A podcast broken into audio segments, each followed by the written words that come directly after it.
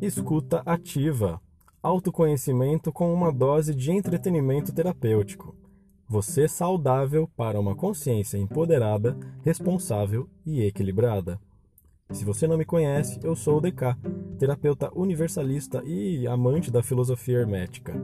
Esse conteúdo vem para iluminar o seu dia a dia e é feito por alguém como você que busca estar em paz consigo mesmo, com as pessoas ao seu redor e o ambiente à sua volta. Eu faço esse conteúdo para ajudar simpatizantes e iniciantes ao autoconhecimento. E minha missão é que você saia desse podcast melhor que entrou.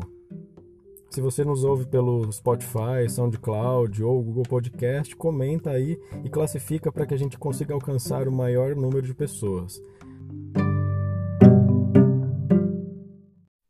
Sônia, fala pra gente, isso tudo que você acabou de trazer aqui também tem a ver com o seu trabalho, Sônia? Você está aqui dentro dessa linguagem da fonoaudiologia, né? Que trabalha a linguagem, trabalha a forma de se comunicar.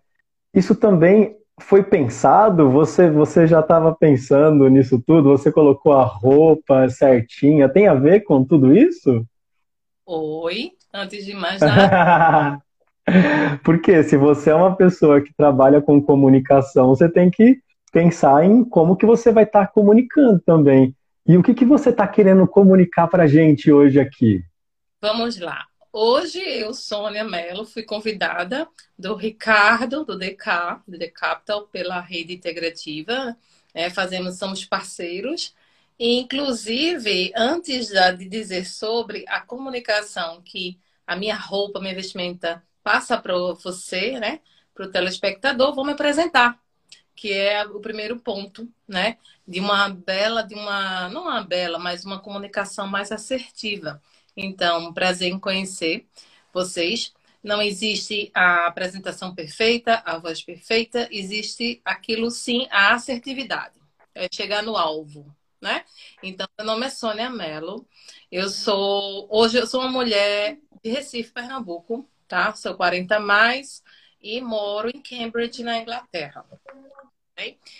É, já há quatro anos e sou fonoaudióloga já há 18 anos.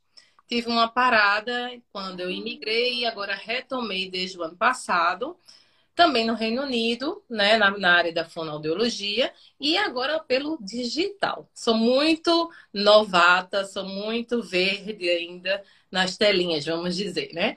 Mas na ciência e na fonoaudiologia é, e com a linguagem e a comunicação, eu tenho já uma certa experiência, né? E diferentes pessoas, diferentes perfis, diferentes vozes, diferentes linguagens.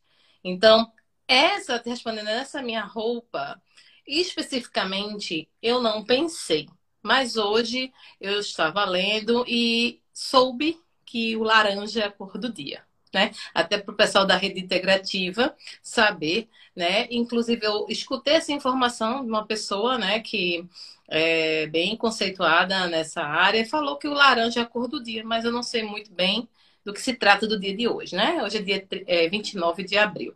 Então eu coloquei o que eu tinha de laranja em casa. Só foi isso, não foi combinado não. E geralmente, como é uma live, eu faço uma prévia, um planejamento no dia mesmo. Mas caso eu vá para uma reunião presencial, uma palestra, né, um encontro, sim, eu penso em tudo. A forma de interessante a vestimenta, tudo. Inclusive, eu nunca vou para uma reunião ou um, um, evento que eu vou falar mais de uma hora, como vai ser amanhã, né? Que tem o, o meu evento. Eu não vou estar com nada é, sufocando o meu pescoço, né? Porque atrapalha muito na dinâmica é, dessa fala.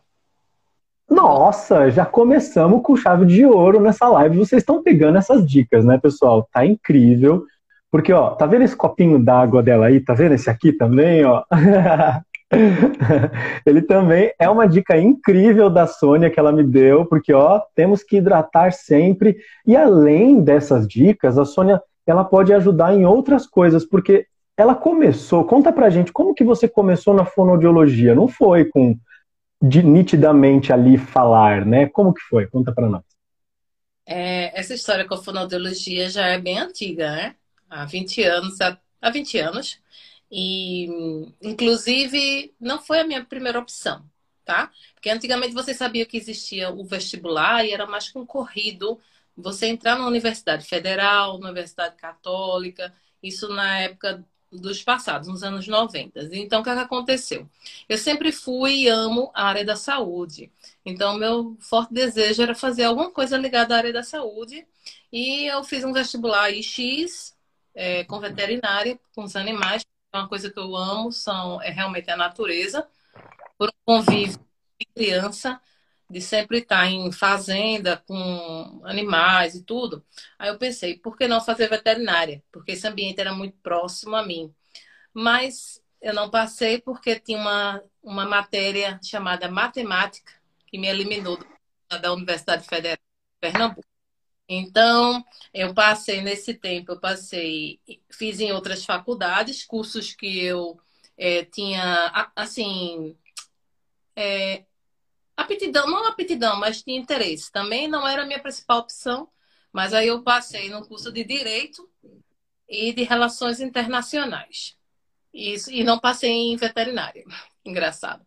Mas o curso da veterinária era na Universidade Federal e é a mais difícil de todas, não tem para onde correr.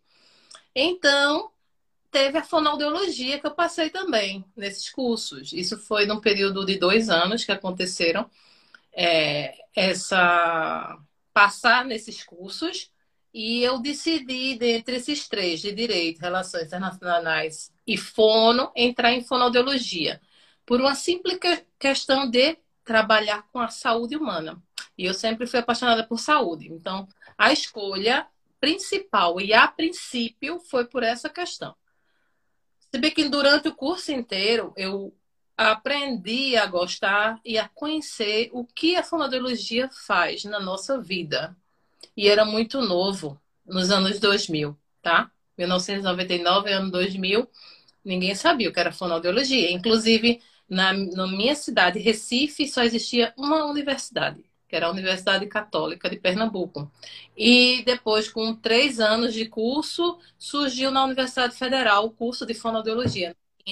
Então, é, somos pouquíssimos no Brasil. Não é um curso procurado pela falta de informação. Fono o quê? É, quantas vezes eu é, escutei essa frase, essa palavra. Você é o quê? Faz o curso de quê? É, fonoaudiologia. Fonoaudiólogo. É uma palavra até já difícil de pronunciar. E tem tudo nos estudos, né? da fonoaudiologia trabalhar com musculatura, com articulação, para poder pronunciar bem essas palavras. Já é o próprio nome, já é complicado, já é uma prova, já é improve. com certeza. E quando as pessoas chegam até você, quais são as queixas? Quais são as maiores. É, quando elas tratam com você, qual que são as maiores dores dela? Isso é muito relativo porque eu, Sônia Mello, eu sou muito nova no digital. Então, o que me fez ser conhecida no digital foi o que eu escolhi trabalhar dentro da fonoaudiologia para o digital, que é com a voz. Ponto. No passado, quando eu trabalhava com fonoaudiologia, é, você tem que. Eh, geralmente, no começo de tudo, a gente trabalha com quase todas as é, problemas da linguagem, né? Problemas é, de voz, com problemas é, de aprendizado, né? Com síndromes, com patologias.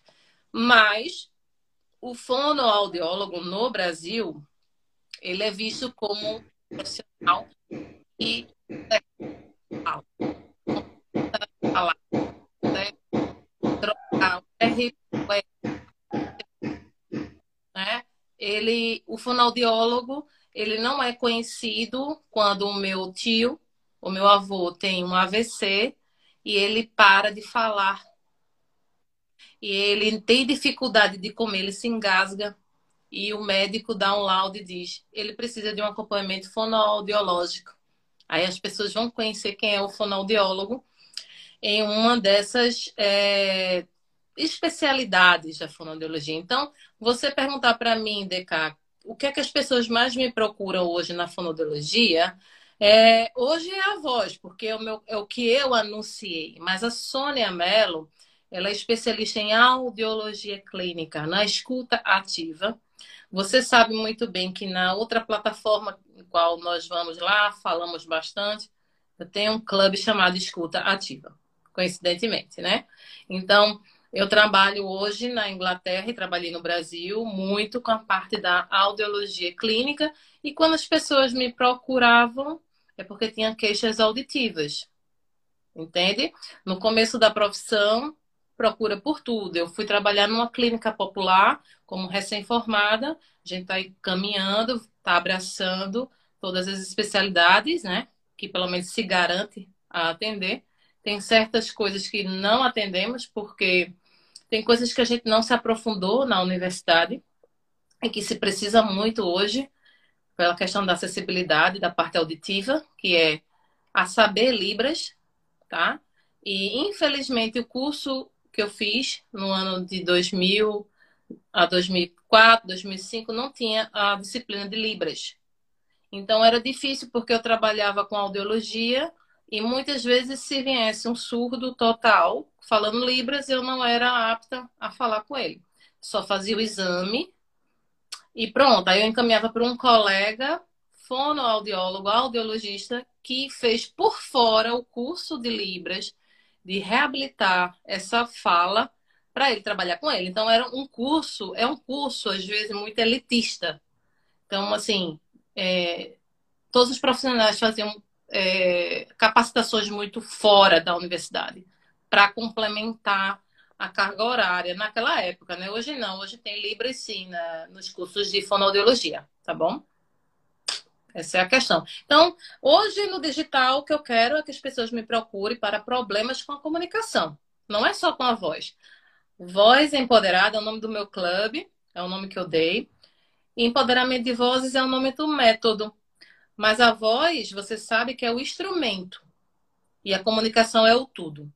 Então, assim, trabalhar o específico dentro do tudo. Então, a fonoaudiologia, resumidamente, trabalha com saúde da comunicação humana. Nossa, muito bom. Eu estava lembrando aqui, quando eu era mais novo, disse que eu não falava muito. E aí minha avó deu feijão na colher de pau para mim, para eu começar a falar, e acho que deu certo. Isso também é uma indicação da fonoaudiologia para quando a pessoa não fala? É, tem umas indicações é, meio estranhas e terríveis, né? Quando a criança também, infelizmente, ela está começando a falar e ela começa lá por 5, 6 anos, 7, a gaguejar, né? E dependendo da, da família em que ele se encontra, existe uma pressão para que aquela criança fale certo. Então, tem uma, uma lenda né, popular, uma, nem sei, é, de pegar uma colher de pau e bater na cabeça da criança para ela não gaguejar mais. Então, muitas pessoas que eu atendi, assim, são poucos as pessoas que vão no consultório com gagueira, que chamamos de disfluentes verbais, né? É, são poucos. Os que decidem ir para se tratar é uma minoria, porque muitos nem, nem vão se tratar. Dão um jeito dele na vida adulta vai se virando. Mas os que vão sempre relatam isso. Ah, minha avó dizia que era para minha mãe bater com a colher, né? Na cabeça, essa que você comeu feijão. Isso é tudo, tudo lenda urbana. lenda rural também. Ah, sim, mas você vê que isso mexe com a gente. É uma forma, é uma linguagem, porque imagina, tem pessoas que faz, devem fazer isso, né? De bater mesmo com a colher de pau a gente achar que um, que um gago tem que levar um susto para parar de ser gago, sabe? Tem umas, umas crenças assim meio loucas.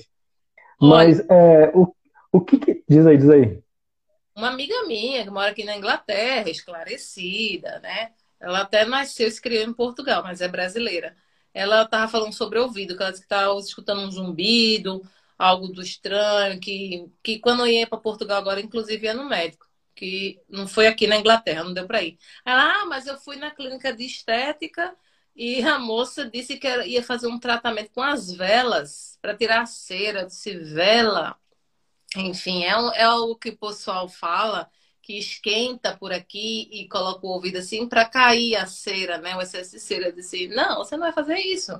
Isso não existe, né? Então, é isso que eu tenho um alerta na, na internet e até com pessoas que têm centros sérios de saúde, de estética, de tudo, e estão na internet e até em seus estabelecimentos fazendo práticas que é antiética à profissão, tá bom? Isso não Nossa! É um alerta mesmo, gente. Você falou que a fonoaudiologia ela abrange outras especialidades, né, como a fisioterapia, né? Tem algumas outras coisas que você falou. Quais são os outros médicos que podem precisar de um fonoaudiólogo como uma, uma alternativa ali? Como assim? Outros médicos precisarem de um fonoaudiólogo? Tem certeza? É, algum, algum, não sei, é uma, como que, uh, porque você pode receber o encaminhamento de algum médico que às vezes a pessoa vai no cardiologista e precisa passar no fonoaudiólogo. É, o que você está falando é o trabalho multidisciplinar, interdisciplinar entre a saúde. Por exemplo, você vai no clínico geral e ele trabalha em conjunto com o teu nutricionista, tá bom? Ou você vai no odontologista e vai lá para o ortodontista colocar aparelho. Então você tem dois médicos e você precisa de duas especialidades.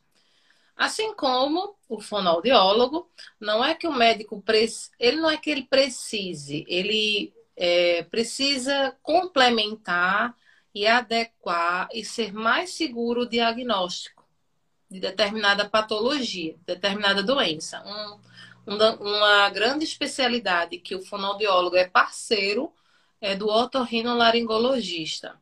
Tanto é que na, na faculdade estudamos otorrinolaringologia, anatomia de cabeça e pescoço.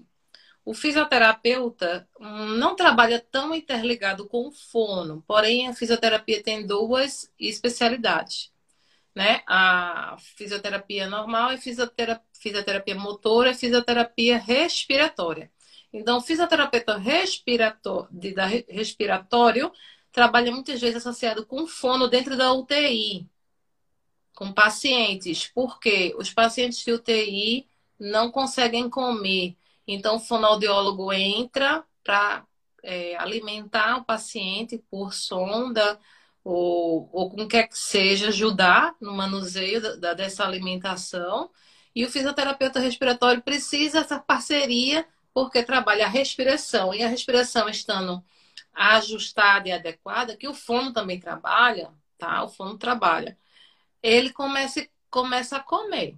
Porque se ele não tiver uma respiração que esteja ofegante e tal, ele pode aspirar a comida e se engasgar e morrer, tá? É por isso que o fonoaudiólogo, não só o fonoaudiólogo, mas todas as áreas da saúde trabalham em conjunto, numa multidisciplinariedade, a palavra grande, né? E complicado. Mas, é, por exemplo, é, estávamos falando no outro dia lá no, lá no CH é, sobre uma sala com um odontologia, odontologia, tá? E eu subi ao palco e a gente conversou numa boa, porque a gente estava analisando é, coisas da apneia do sono, tá? e o, e o odontólogo também trabalha com isso, o fonoaudiólogo também. Assim como não só o otorrino, que está relacionado tudo a boca, nariz e ouvido, são as estruturas do corpo humano que o fonoaudiólogo também trabalha. Boca, nariz e ouvido, tá? O, o otorrino, ele conserta cirurgicamente com medicação e o fonoaudiólogo ele trabalha com reabilitação, com terapia, com musculação de músculos de face, de pescoço, entendeu? Da toda a questão é, cabeça e pescoço. É por isso que eu acho que talvez você confundiu. É, dentro da nossa profissão, a gente diz, brinca, ah, o fonoaudiólogo é o fisioterapeuta da cabeça e pescoço. É tipo isso, sabe? Porque a gente trabalha com todos os músculos envolvidos aqui tá?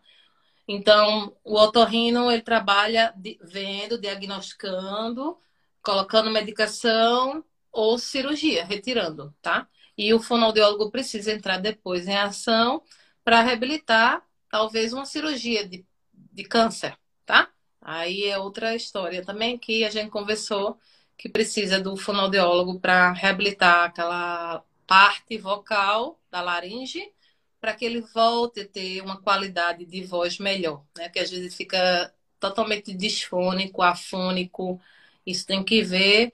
E pessoas também que fazem cirurgias de tireoide, aí também mexe, aí a voz muda, fica fraca. Todo, todo profissional de saúde precisa um do outro para ter um melhor trabalho. Não tem como. Tem, tem, tem dados que acho que as fonoaudiologas, as mulheres são mais, mais direcionadas à fonoaudiologia. É verdade isso? É, por uma Sim, é o que se vê.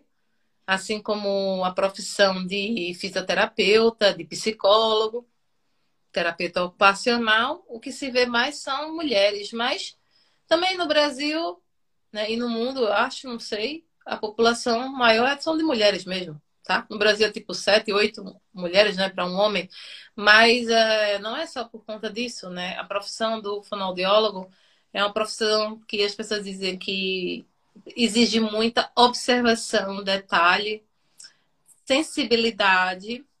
É, eu estava com uma pessoa ontem conversando, então ela falou que tinha uma voz um pouco nasal, tá? Foi no, lá na plataforma. Eu só, vivo, eu só escutei, né? E pela experiência clínica de escutar aquelas vozes, eu disse: provavelmente você deve ter alergias respiratórias, é, rinite, deve dormir com a boca aberta. Ela, nossa, como é que você sabe disso? Eu disse: porque isso aí é uma uma, como é que eu digo, uma avaliação clínica, né? Então, assim, o profissional hoje da saúde, é, que não é tão direcionada a diagnóstico, exame, né? Eu, eu trabalho com isso aqui, tá? Mas quem trabalha com essa parte de terapia, ele é uma pessoa diferenciada, porque ele analisa o holístico todo da pessoa. E na literatura se diz, olha, uma pessoa que dorme, que ronca, geralmente tem um rosto e o olho aqui um pouco com olheira e um rosto oval e tal, tal, tal, e características do crânio. Então, isso a gente só estuda na, na ciência, né? Então, assim, as pessoas. E isso é muita sensibilidade, porque na hora que você vai no fonoaudiólogo, homem geralmente às vezes passa batida, muito objetivo. E quando a pessoa chegava no meu consultório no Brasil, né, que eu trabalhava em consultório em hospital, eu já via ver ele entrando, é, como é que ele entrava, como é que ele sentava, como é que ele. a boca dele. Enfim, eu, como eu tenho uma. Eu sou muito detalhista, eu sou muito detalhista. Às vezes meu trabalho ele pode nem na velocidade da luz, não vai.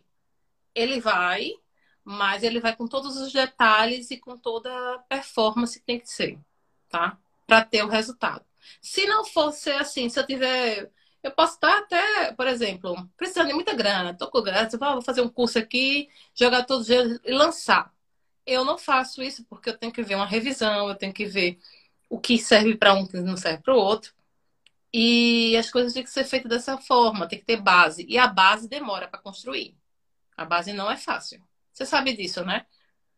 A base não é fácil. Então, assim, eu estou engateando assim no digital, porém, quanto, o que eu estou trazendo para o digital hoje? são 15 anos de clínica. Então, não é, não é para se espantar. O que, que as pessoas vêm no digital hoje falar? Ah, eu faço isso, faço aquilo. Ok. Quando foi que você adquiriu essa sua expertise? Ah, não, aprendi para o digital. Por quê? Infelizmente, tivemos a pandemia, era um assunto que eu nem ia tocar, mas ele me toca bastante, porque eu vejo muita coisa errada na internet, passando para frente. E as pessoas é, se iludem, às vezes, com muita a comunicação de imagem, né, que a publicidade nos dá, os layouts maravilhosos, a comunicação, marketing, mas não sabe quem é a pessoa que está por trás. Ele pode ali estar tá, é, ensaiando né, com você um discurso, você acredita e cai. Tu tá entendendo? Ou então número de seguidores. As pessoas compram o número de seguidores, mas entenda, hoje a fonoaudiologia ela vem engateando no digital. Eu posso dizer que estou sendo uma das pioneiras na plataforma do CH, mas aqui tem pouquíssimas. Se você procurar fonoaudiólogos que fazem um trabalho interessante no digital, são poucas, mas os poucos que tem são muito bem é, dirigidos, bem embasados, têm base, sabe? Então, assim, tem que ter esse cuidado, esse alerta, porque é, não se brinca com a saúde, né? Então, assim, a gente não pode brincar de ser terapeuta, de ler mentes, né? Ser hipno, é, hipnoterapeuta, né? Como, tudo, tudo na vida. Então, eu deixo esse alerta por, por uma questão de ética digital também. Pô, muito bom. E a gente da Rede Integrativa fica super feliz com a sua participação, né? Você tendo esse, esse know-how todo, sempre dá base também para que a gente faça um trabalho de boa qualidade e que é muito importante para a comunicação de, um, de uma empresa. Qual que é a influência da boa comunicação de uma empresa para os resultados dela, Sônia? Perfeito. Comunicação de uma empresa. Pequena, média ou grande empresa? Vamos supor que você veja uma pessoa com uma empresa. Uma melhor forma de uma pessoa ser melhor sucedida, o que, que ela tem que ter na comunicação dela? Primeiro, que ela tem que se conectar, né? Uma coisa bem simples, não está nem tanto em elementos, né? Da comunicação, elementos hard, né? Tipo voz, é, articulações, né? Mas é conexão. Primeiro ponto, conexão, olhar olho no olho e as pessoas sentirem também a sua segurança, tá? Conexão, porque é conexão por palavras por comunicação falada, que eu tô, fal... eu tô dizendo aqui, tá? Não é conexão de eu olhar para você, ah, gostei dele, achei interessante, se veste bem. Isso não é conexão de comunicação, né? Isso é, tipo, é, acha legal, acha bonito, né? Então, conexão. E você tem que entender que o que você fala, ela é responsabilidade. Uma comunicação, ela tem que ser assertiva. Né? Então, às vezes eu digo, não, não existe comunicação padrão. Quando é uma pessoa para uma empresa, se for uma empresa de 10 colaboradores, é uma empresa relativamente pequena, concorda? Então, assim, é, a pessoa que está liderando e quer se comunicar bem, primeira coisa ela tem que exercer não, não só a conexão, mas antes da conexão, a escuta ativa.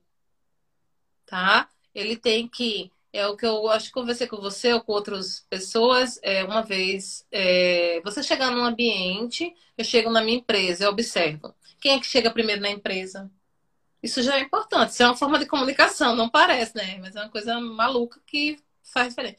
Quem é que chega primeiro na empresa? Quem é que é o mais falante ali? Tagarela, né? Quem é o, milindroso?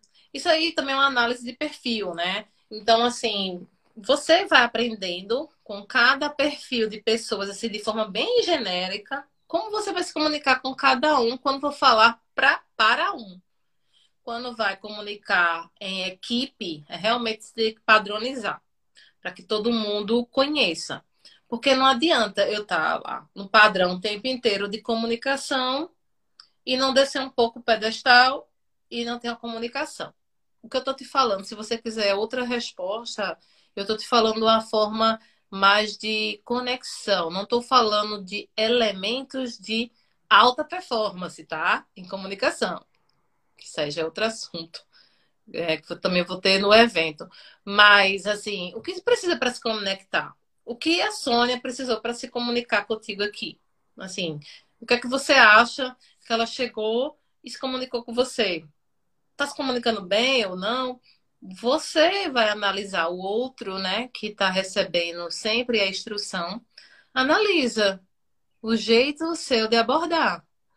E tem que ter coerência, congruência no discurso, muito importante. E uma coisa que eu falo muito, que, que seu discurso seja compacto e com impacto. Eu adoro essa frase.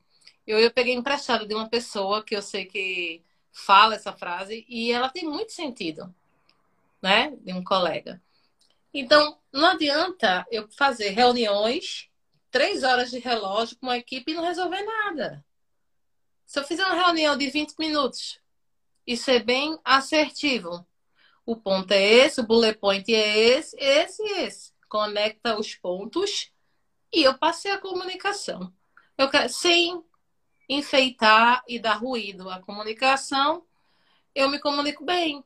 Então, eu acho que é mais ou menos isso, Ricardo. Assim, eu falei que o, o por cima da comunicação. É, a gente sabe que é importante que a gente comunique-se, que a gente não se feche, que a gente não acha que a gente só destrói os relacionamentos. Ah, e conforme a gente. Esqueci. É muito importante. É, tem pessoas, por ser tímidas ou tem medo de falar em público, não articula bem a boca. Fala assim: Oi, Ricardo, tudo bem? Sei o quê. Por conta da timidez, introversão. Então, o conselho que eu dou, abra a boca. Mesmo abra a boca, articule bem, porque as pessoas precisam te ouvir, porque às vezes fica. Não fica é, nítido o que você falou. Então, uma comunicação clara é tudo. Então, articular bem, né? Fazer muita careta no espelho, é um dos exercícios, né? Faz careta no espelho, abre a boca, fecha. Faz careta. É, tipo, e depois vai lá para tua reunião. Olha aí. Ricardo sabe, né, Ricardo? Maravilha. E isso também ajuda super a melanina da pele, ajuda você a ter a pele mais legal, firminha. Não é só. Porque isso também é uma questão biológica, né? Para que a gente consiga falar certo, tem pessoas que têm a língua presa é uma questão biológica, né, Sônia? Isso também faz parte da, da, da fonoaudiologia. Não só bio, é biológica, sim, é orgânica, né? Você quer dizer que tem um frênulo preso. Então, a língua não movimenta tanto. Tem casos que precisa operar pelo otorrino e depois vai para o fono, para reabilitar aquela nova língua, né, que está se mexendo. Se a língua estava presa e ela agora está solta, ela não sabe colocar a língua no lugar certo para falar os fonemas, correto? Não faz sentido isso. E as pessoas não sabem disso. Né? Aí acho que vai no médico, tá, cortou, depois, e tá, tá uma coisa estranha, tô, não tô falando, não tô falando bem. Aí realmente tem que ir pro fonoaudiólogo. Aí não é parte orgânica, é parte funcional eu vou trabalhar o músculo da língua. E quando a gente trabalha músculo, a gente trabalha a parte funcional e não orgânica. Orgânica é algo que tem alteração no corpo, um corpo estranho, um tumor, algo eu vou ter que consertar em cirurgia, né? Assim, alteração orgânica, é o que a gente fala, é quando tem as patologias. E também tem as pessoas que chupam muita chupeta, mamadeira quando criança, dedo, essas coisas, e acaba ficando com a língua assim, solta também, a língua meio solta. Aí precisa ir para o fonoaudiólogo. E nesse caso não tem parte orgânica, é só funcional. Porque o dedo, a chupeta, é um elemento externo que eu coloco na boca. É um vício, né? É um vício. Então aquilo ali não é patologia. Eu não preciso do médico para tirar aquela chupeta. Eu preciso tirar. Só que ficou tanto tempo acostumado com aquele formato de língua assim, que fica, né? A, a, se eu pegar uma chupeta, botar algo na boca e ficar muito tempo, anos, a língua deforma. a língua é, corpo, é estrutura mole. Então, tudo que é estrutura mole, aí vai ter que ir para o fono também. Aí fica com a língua assim. Tanto faz, né? Tanto pode nascer ou pode adquirir essa língua presa, língua solta, enfim. Tanto faz. Tá bom? Com certeza, não. É. Quando eu, quando eu falo em coisa biológica, é no sentido de estrutural, é, né, de ciência, de precisar de alguma intervenção de um médico, alguma cirurgia. E o que, que o que, que causa os maiores problemas da voz? Quais são esses agentes internos e, e externos que podem atrapalhar a nossa voz? Vamos lá. É, problemas da voz, né, propriamente, que é o que é o carro-chefe, né, que eu anuncio que eu trabalho, que eu tento ajustar essa voz, empoderar a voz, mesmo você não tendo problema nenhum na voz, vai se empoderar de voz comigo, entendeu? É, porque tem a performance, né? Mas as alterações da voz, é, praticamente mais de 70%, eu não sei a porcentagem agora, porque está na literatura, isso muda, ela vem de caráter de agentes externos. Então, hoje o indivíduo, ele nasce, mas é muito difícil ele ter um problema nas pregas vocais. A gente adquire mais com o passar do tempo, com maus hábitos, gritar, fumo, álcool, alergias, tanta coisa. São muitas coisas. Ambiente ruidoso, etc, etc, etc. É, sim, existe as patologias da voz, eu não vou dizer que são assim, que nasça com a pessoa, ela não é a causa primária. Mas, por exemplo, eu nasço com uma síndrome de, ser, de, de uma coisa X aí, tá? Uma, um paralisia, uma pessoa que nasce com paralisia cerebral é um caso clássico. Ele nasce todo com uma deficiência na musculatura, no corpo inteiro. E, consequentemente, nas pregas vocais, na estrutura, porque aqui tudo é músculo, tá? Laringe, músculo, cartilagem. Então ele vai ter aquela voz assim totalmente irreconhecível que tem que ir para o fonoaudiólogo tentar reabilitar essa musculatura para ele falar melhor, para ele comer melhor, para ele respirar melhor, para ele dormir melhor, para várias coisas, coisas, entende? Então hoje, é, Ricardo, você entenda que a voz ela tem muito mais causas por conta de você, que agride a sua voz. Não é por conta de nenhuma doença, tá? A, a percentagem é mínima. é, isso aí é verdade, bem verdade. Eu fico aqui pensando, nós temos também muitos hábitos que fazem bem a garganta, né? Como fazer gargarejo, acho que pode fazer muito bem a voz, a, corda vocal. Não, não faz bem? Não, não precisa, não. Sabe por quê? Segundo a fonoaudióloga, que ninguém conhece no Brasil e no mundo, eu tô sendo meio sarcástica agora, né? Mas vamos lá. Meus pais me ensinaram a fazer gargarejo, né? Quando eu tava com a garganta doendo. Tudo bem, super válido, adianta, né? Bota até vinagre, banho, sal, algumas coisas assim, né? Hoje em dia eu não faço mais. Por quê? Por ser fonoaudióloga e quem, como eu vou trabalhar com coach de voz falada, tá? Eu não, eu não, eu trabalho com cantores, mas pouco, só na questão da saúde vocal, tá? Quiser é, aprender notas, é com um professor de canto. A Sônia trabalha com a saúde daquele músico, tá? Com a voz dele. Mas o que é que eu faço hoje? Se eu tenho uma, um pigarro, uma inflamação na garganta, a fonoaudiologia, por nossos estudos, né? Com a musculatura orofacial, a gente tem certos exercícios que fazemos que faz descolar a secreção, tá? Isso faz parte também de exercícios de aquecimento vocal. Muitos professores de canto e músicos sabem disso. Então, esses exercícios, né, como um... tem uma sequência, né, para cada pessoa é algo específico. Só esse exercício, depois de fazer, você vai sentir que você vai cuspir sem agredir suas pregas vocais fazendo um gargarejo. Ah, isso é péssimo, porque quando você está fazendo gargarejo, você pega suas pregas vocais, ah, você está falando agora, estou falando com você, né? Aí minha prega está assim. Quando eu faço o gargarejo, ela fica assim. Isso faz o quê? Agride, dá um edema, dá um nódulo, dá uma fenda. Então, assim, fazer uma vez ou outra, claro que eu acho que não vai agredir. Mas tem gente que faz demais, tem gente que tem uma, uma predisposição a ter mais sensibilidade e acaba agredindo mesmo, e só em uma vez, né? Isso depende muito, mas o gargarejo, ele não é indicado. Infelizmente. Muito bem. Normalmente, quem precisa de um fonoaudiólogo é quem fala bastante. Então, não. são professores, não? Não, porque você está dando uma ideia de só de doença.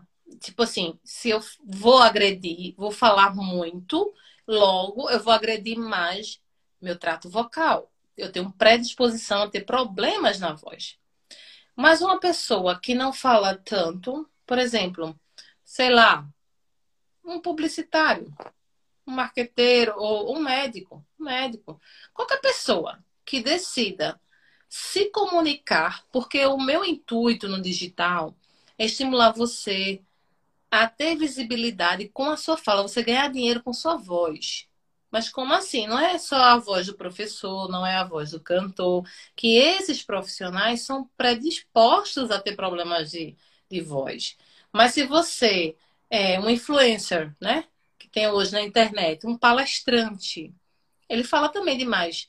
Mas se eu preciso da minha comunicação, eu, Sônia, uma fonoaudióloga que trabalha com seriedade, ele não trata só de doença, ele trata de promoção de saúde, promoção de voz. Então, antes de chegar à doença, eu não quero ficar tratando prejuízo. Eu quero, assim, te dar alta performance, é o que eu falo, é alta performance em voz. É você. Ah, quer usar sua voz? Tudo bem. Ah, não, eu quero usar minha comunicação apenas para fechar negócios. Ok, chama o fonoaudiólogo também. Opa, o que, que tem a ver? Tem tudo a ver. Porque a fonoaudiologia, a gente estudou linguística 1, linguística 2, linguística 3. Então, assim, a gente está dentro das escolas, o fonoaudiólogo está nas escolas ajudando os professores a alfabetizar as crianças. Porque quando tiver com algum distúrbio de aprendizagem dessa linguagem, da fala, o fonoaudiólogo está ali para ajudar. Quem já foi no meu consultório? Jornalista. Sabe o que ele queria fazer? Ajustar o texto dele. Não foi, ele não, é, ajustar. Por quê? O fonoaudiólogo, ele sabe como botar. É tipo um copyright da internet que vocês falam. Porque a gente fala, como eu falo, fale compacto com impacto. Eu também digo, escreva compacto com impacto. Porque no mundo da internet, ninguém tá para ler textão. Uma matéria enfadonha de três, quatro colunas, ninguém quer ler. Quer ler uma coluna e impactar. Então tem que saber usar as palavras, tem que usar linguística, tem que usar semântica, semiótica, tudo. Entendeu? Para você ver quanto é rico essa ciência e as pessoas não sabem. Então, hoje, é, não quero trabalhar só com doença, também trabalho. Ótimo, porque eu quero reabilitar você para ter uma melhor saúde, melhor qualidade de vida. Perfeito. Mas eu quero pegar aquele que não tem problema, mas quer treinar a voz para trabalhar, para ganhar dinheiro com essa voz, para melhor se comunicar. Como é que eu uso essa estratégia de comunicação, certo? Então, se ele quiser, ele pode trabalhar associado com um publicitário, um, um marqueteiro, um jornalista, que aí ele vê a questão de redação. Mas assim, eu não vou ver a redação dele, corrigir redação, mas eu vou dizer, ó, essa palavra aqui, se tu colocar aqui, dá mais ênfase, coisa, detalhes da comunicação, que são vistos e revistos também pela, pela fonoaudiologia, tá bom? Dentro do ambiente de aprendizado de linguagem. Isso aí é, é, é batata também. Eu, talvez, se ficou difícil, me pergunta que eu traduzo. Como que funciona também a fonoaudiologia para essas questões, tipo síndrome de Down, autismo? Porque eu já vi muita gente pedindo, olha, me indica uma fono, porque eu preciso tratar aqui com autismo. Como que é o trabalho da fonoaudiologia com essas, essas síndromes, né, essas condições? É, é um trabalho que faz parte né, do, do escopo né, de clientes, de pacientes da fonoaudiologia. Todos, o autismo, síndrome de Down, o Down vai precisar de mais atenção no quesito da musculatura dele, que é toda caída, né? Hipotônica, né? Tem aquela boquinha aberta. Então, a gente, o fonoaudiólogo que trabalhar a parte da musculatura para tentar fechar, respirar bem, para ele poder falar. O autismo, você olha e diz que a pessoa é normal, então o problema dele é mais na linguagem, né? Não fala ou repete muito alguma palavra. Então, é um trabalho natural de estimulação desta linguagem quando é criança, tá? Assim, quando vem, procura o consultório criança. E é um trabalho lúdico, tá? O trabalho é bem lúdico é com as crianças é, não é de um dia para o outro que existe e assim a melhora. Isso depende muito do da família. Tanto é que tem consultas e sessões que eu nem trabalho com a criança, é só com os pais.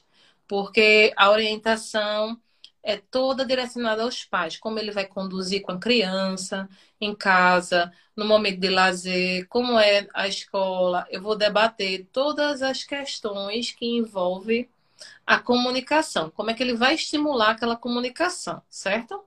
Então, é um trabalho que não é mão na massa, assim, tipo, é muito psicológico, tá? A gente usa muita questão da psicologia para trabalhar o autismo dentro da psicologia da linguagem, que existe a psicologia da linguagem, né? Que, que nós estudamos. Então, É um trabalho com os pais, é um trabalho lúdico, dentro do set terapêutico é lúdico, porque eu tenho que deixar ela à vontade com o terapeuta para brincar. E nessa brincadeira eu estimular a linguagem dela. Se ela não quer falar, eu começo com as linguagens gestuais, de sinais, como de imitação, de imitação. É, é algo bem que só existe, assim, você entenderia na prática, assim, olhando. É, Existem vídeos no YouTube que acredito que vocês possam assistir, fonoaudiólogos trabalhando com as crianças autistas. É, é super válido. É, é uma terapêutica que começa hoje e passa 3, 4, 5, 6, 7 anos dentro de um, de um fonoaudiólogo, porque tem as, os níveis, né? Também os graus, né? É, de, do TEA, né? Do, do TEA, né? Que é o transtorno do espectro autista. Então, é um trabalho natural para o fonoaudiólogo. Só que às vezes não é entendido, ou os pais ficam com ansiedade da melhora imediata. E não é assim. Dizem, ah, doutora, a senhora está aqui conversando comigo. Eu disse, olha, tenha paciência, como é que você quer que em um mês eu encontrei a criança quatro vezes? Primeira sessão falei com vocês três. Na outra sessão fiquei sozinha com a criança. Fiquei sozinha com a criança. Aí na quarta eu pedi para você vir, porque eu quero dar um feedback. Eu tive dois encontros, ela não me conhece, uma pessoa que tem um problema, assim, esse espectro autismo, é, a linguagem é muito do mundo dela, interior.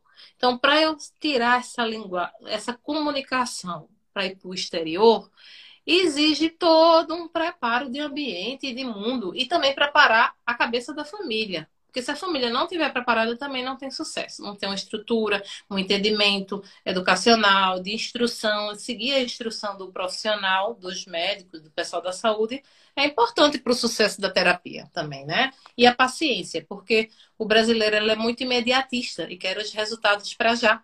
E terapia não é imediatismo, é processo entra no site da Rede Integrativa que está no meu perfil, no link do meu perfil do Instagram, www.redeintegrativa.com e vai lá, saiba tudo sobre a gente. A Sônia está lá com a gente também. Vai lá e tamo junto. Até a próxima. Tchau, tchau.